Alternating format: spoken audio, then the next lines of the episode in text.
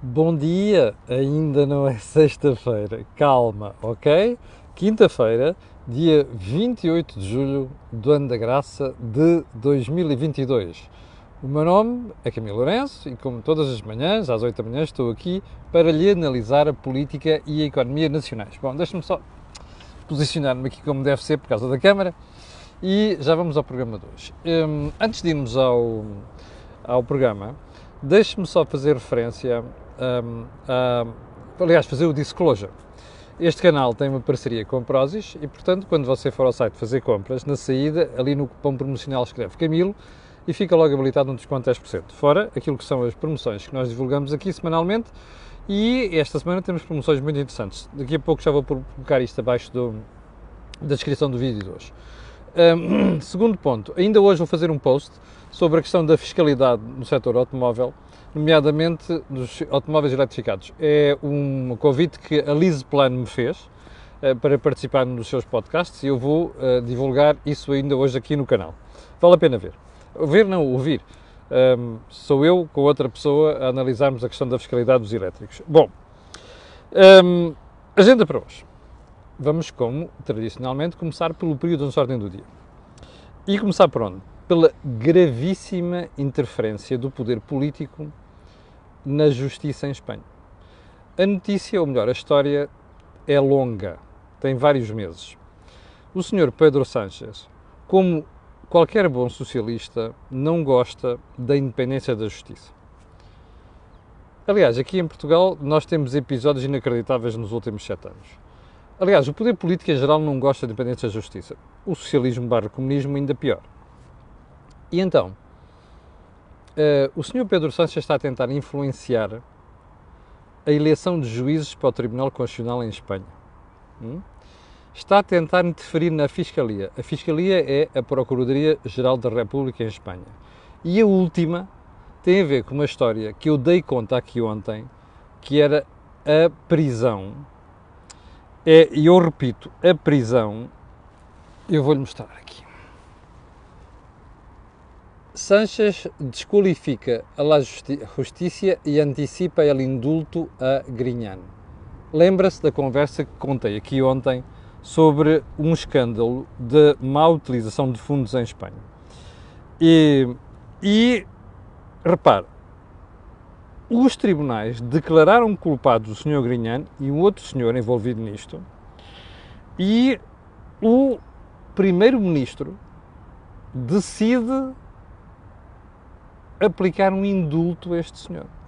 Depois do Tribunal ter declarado, o Supremo Tribunal de Espanha ter declarado que o senhor era culpado e tinha, tem de ir para a prisão.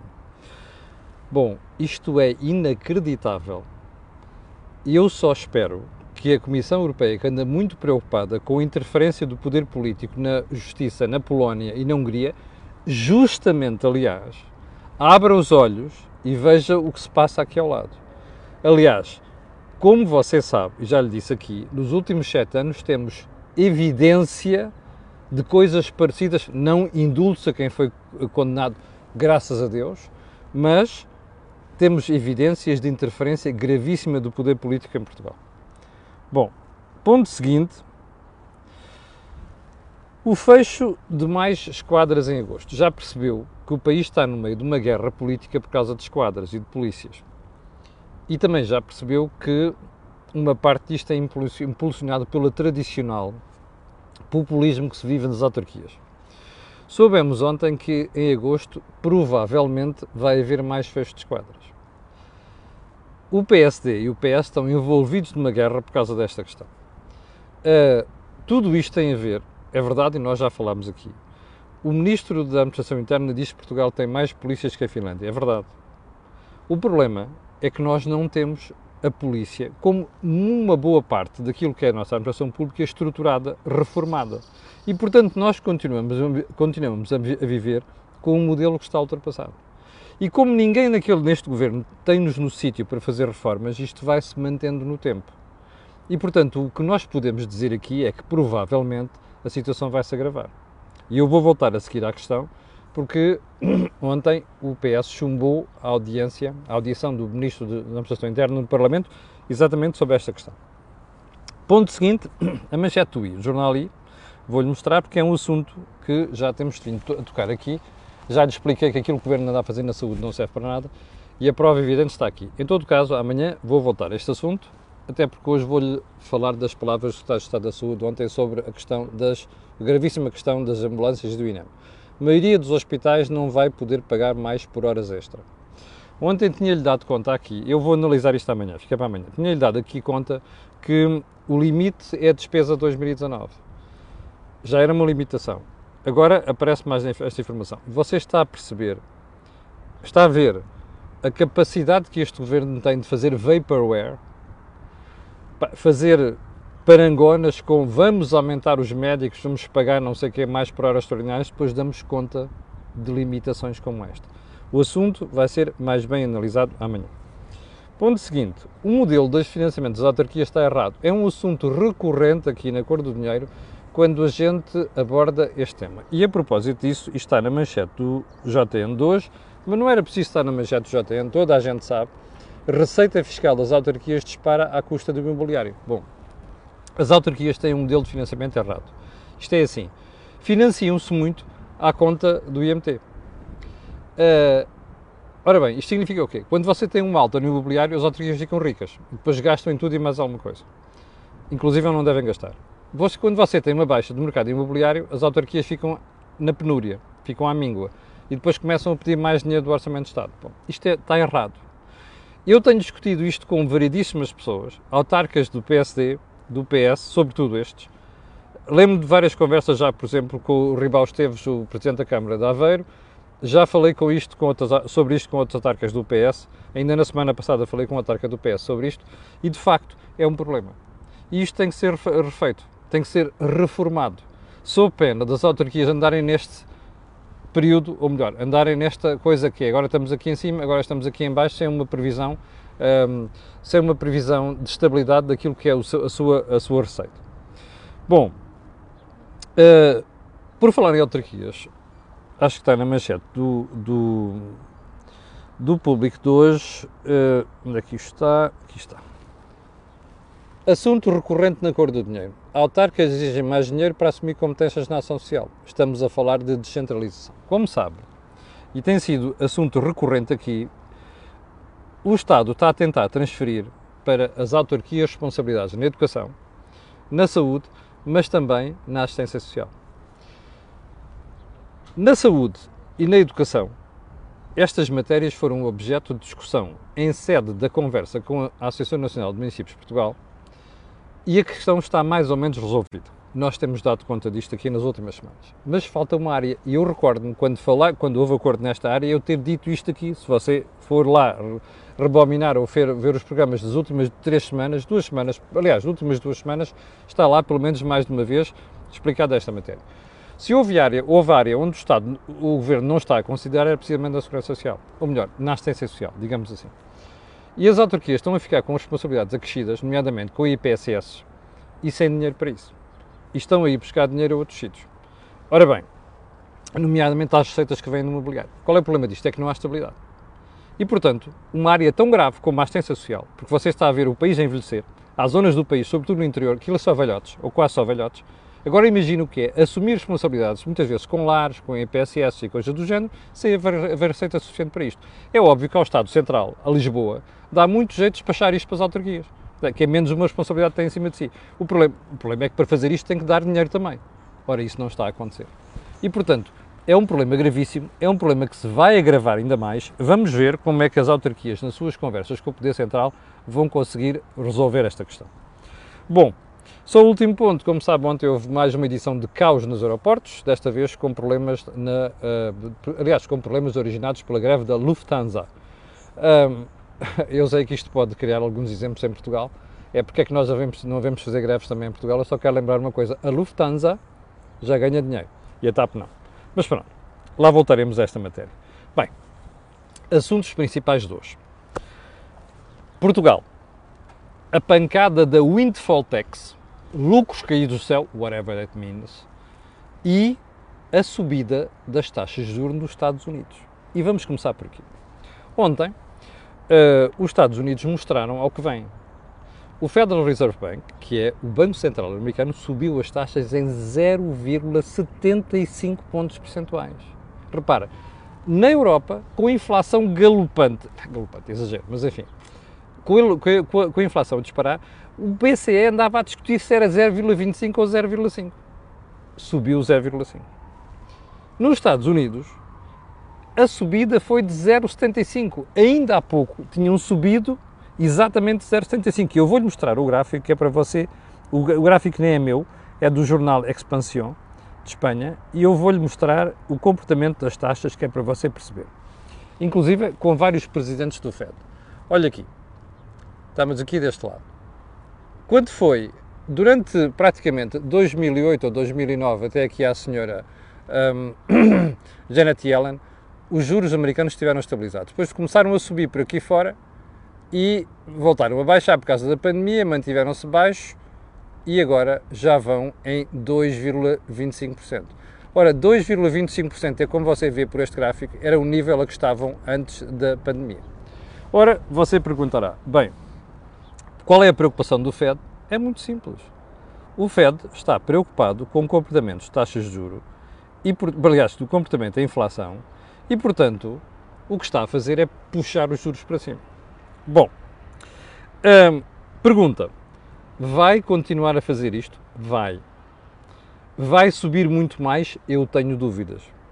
Acho que quando isto chegar aos 2,5% ou aos 3%, provavelmente o Fed para. A questão é saber qual é o impacto que isto vai ter, nomeadamente na inflação, quanto tempo vai demorar. Bom, deixa-me explicar. Vai, espectadores já me perguntaram assim: Ah, mas os bancos centrais estão a subir os juros e a inflação não para. Pois é, por isso é que se diz, na gíria, e eu tenho dito isto aqui sistematicamente, que o Banco Central deve ser como aquele paizinho que supervisiona a festa. Quando a malta começa a dar os primeiros sinais de que está grosso, está a ficar alegre, a gente tira o jarro da sangria. Antes, porque há uma desfasagem entre o momento em que a gente bebe e a bebedeira, está a perceber? Nos juros, na política monetária é a mesma coisa. O Fed e o BCE estão a subir taxas agora depois da inflação ter subido. Portanto, qual é o tempo médio que um, qual é a desfasagem entre a mexida nas taxas e o impacto da inflação? Não há um valor certo, mas costuma-se falar entre 12 meses e 18 meses. Portanto, você já está a ver o problema. Ora, o que nós temos aqui pela frente é, provavelmente não vai subir muito mais, mas há uma consequência que vai ter. Quando os bancos centrais começam a subir juros tão pronunciadamente e tão rapidamente, isto é quase certo sinal de recessão. É uma matéria que vamos falar amanhã, porque os dois indicadores de confiança, tanto nos Estados Unidos como na Europa, estão a apontar para baixo. E apontar severamente para baixo. O que quer dizer que com muita probabilidade vamos ter uma recessão. Vamos deixar esse assunto para amanhã e vamos, pegar, vamos voltar a esta questão. Porquê é que o Fed está a fazer isto? Porque é a única maneira de conseguir puxar dramaticamente os juros para baixo, perdão, a inflação para baixo, porque não tem outra alternativa. E se até há pouco tempo o Sr. Jerome Powell estava preocupado em fazer isto de forma suave, já percebeu que vai ter que fazer à bruta como se fez no final dos anos 70 e no princípio dos anos 80 com o Sr. Paul Volcker, que salvou os Estados Unidos da inflação galopante. Bom, consequências disto. Uma delas é para o euro.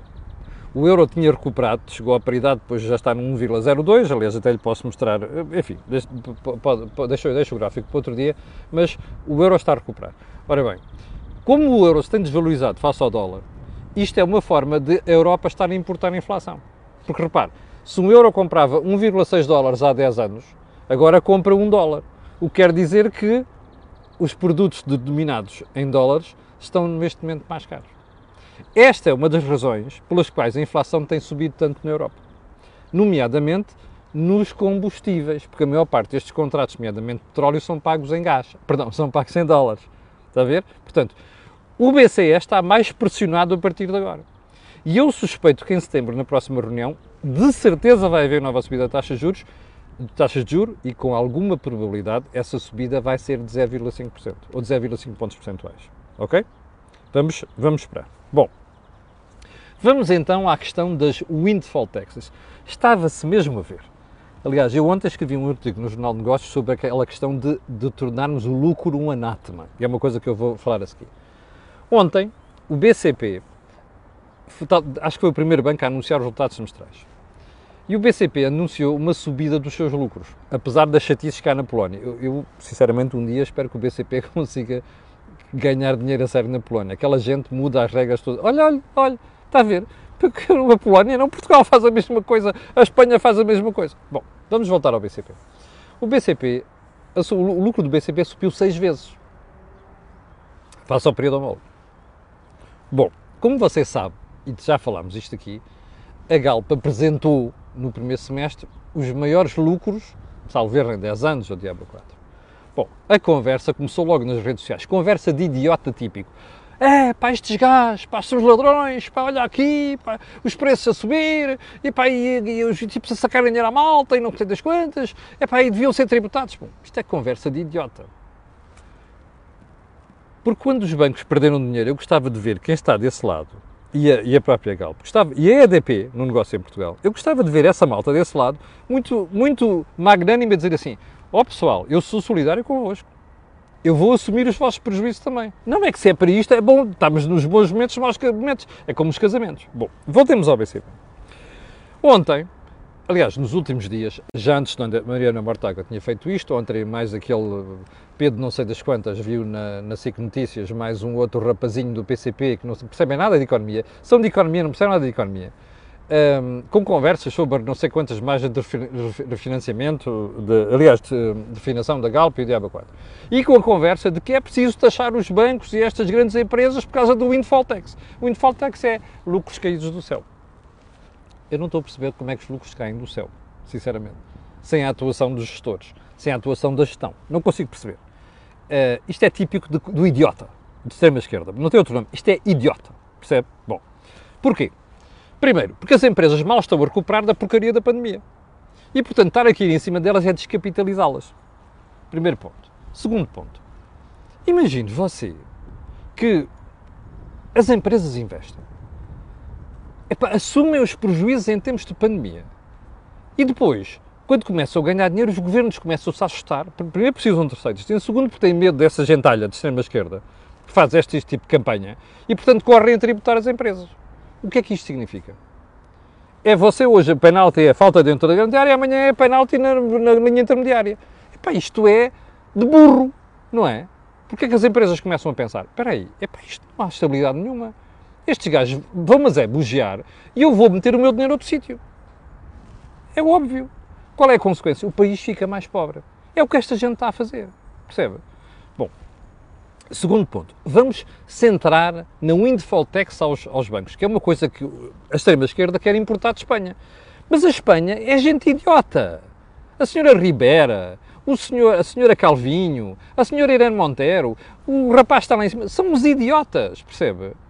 Não sabem o que estão a fazer, estão pendurados, estão borrados de medo, vão perder as eleições.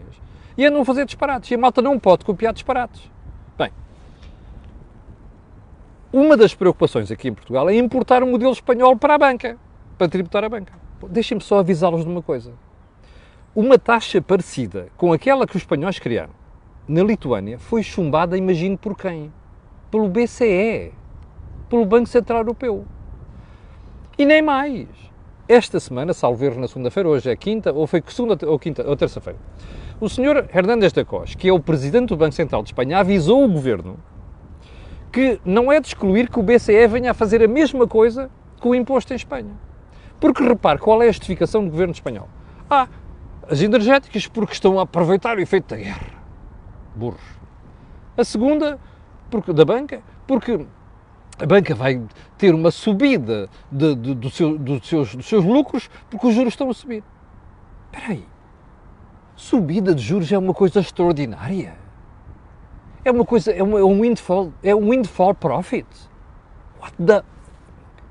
Onde é que esta gente estudou economia? Ou se é que estudaram? Se quer não estudaram, não é? Ou então estudaram num universidade qualquer em Cuba, ou na ex-União Soviética, só pode ser. Isto é uma burrice. Subir juros, baixar juros, é uma atividade normal de um banco central. Tem a ver com o combate à inflação, é conjuntura económica, isto não é nada de estrutural, está a perceber? Bom, Moral da história. Isto é o que esta malta quer fazer em Portugal. Aliás, ontem na conferência de imprensa, eu por acaso antigamente ia às conferências do BCP, não tenho ido, o CEO do BCP, o Miguel Maia, quando alguém lhe fez a pergunta, disse assim: Não sei o que são lucros caídos do céu. Eu também não. Aliás, o BCP, BCP andou uma porrada de anos a perder dinheiro. o esforço dos, do anterior gestor do BCP e o atual tem sido brutal para conseguir recuperar o banco e agora vem falar em windfall tax. É pá, desculpe lá. É desfazer o gesto do Bordal Pinheira, Pinheiro, perdão, imortalizado pelo boneco das Caldas. É no mínimo. Bom. Mais uma pergunta para a extrema esquerda. Então, mas espera aí. Querem um, windfall tax? Então, mas para quê? Então o Estado já chegou, o Governo já chegou ao final do primeiro semestre com 1.134 milhões de euros a mais do que tinha previsto. Perdão, eh, de, de superávit orçamental. Bem, as contas mostram que nós podemos chegar ao final deste ano com mais 3 mil milhões de euros acima do que estava previsto. Eu, aliás, eu contei aqui ontem o IVA, os impostos indiretos, hum, eh, as contribuições. A receita fiscal está a crescer a 28,1%. Querem sacar mais a economia? Isto é, isto é, repare uma coisa, você que vota na extrema-esquerda, pense duas vezes. Estes gajos estão, desculpa a expressão, estão mortinhos para ir sacar mais dinheiro ao setor privado para enfiar nas mãos do Estado, que torra o dinheiro sem mais nem menos. Então, nós vamos chegar ao final deste ano com mais 3 mil milhões de euros que está no orçamento. 3 mil milhões! Isto é um saco fiscal. Querem sacar mais ao setor privado? Que é quem queria riquezas e postos de trabalho? Pá, vão dar uma volta ao bilhar grande. A extrema-esquerda e a esquerda só sabem falar em impostos. Esta gente não sabe o que é que há de trabalho, gerir empresas, riqueza. Isto é uma chulice, desculpa a expressão. Isto é uma chulice. Não tem outro nome. Bom, uh, só, só um pormenor. Lembra-se que eu lhe disse há bocadinho? A receita fiscal está a crescer a 28,1%. Sabe quanto é que estava inscrito no Orçamento de Estado? 10! 10! Isto é um saque fiscal, percebe? Não esqueça desta brincadeira quando você for votar, nomeadamente naquela gente da Bloco Esquerda e do PCP, que são os tipos que estão atrás disto, e a ala esquerda do PS. Ok? Não esqueça disso. Bom, o que é que o Estado devia estar a fazer neste momento era devolver dinheiro aos cidadãos. Eu estou mesmo à espera das medidas de setembro, que é para ver o que é que o Governo vai fazer. É que este dinheiro todo das mãos do Estado, nós devíamos estar a devolver às famílias mais desfavorecidas em Portugal dinheiro, porque isto é um saque, percebe?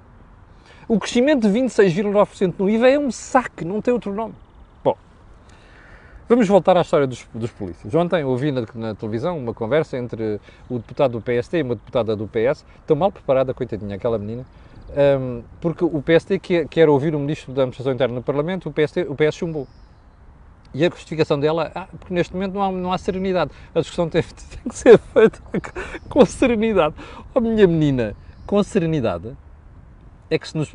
Ah, e depois a menina dizia assim, ah, vamos fazer em setembro. Ai, sim. Olha, e se daqui neste próximo mês continuar a haver falta de policiamento nas ruas houver mais mortes, a senhora responsabiliza-se por essas mortes? Pá, isto é uma coisa inacreditável.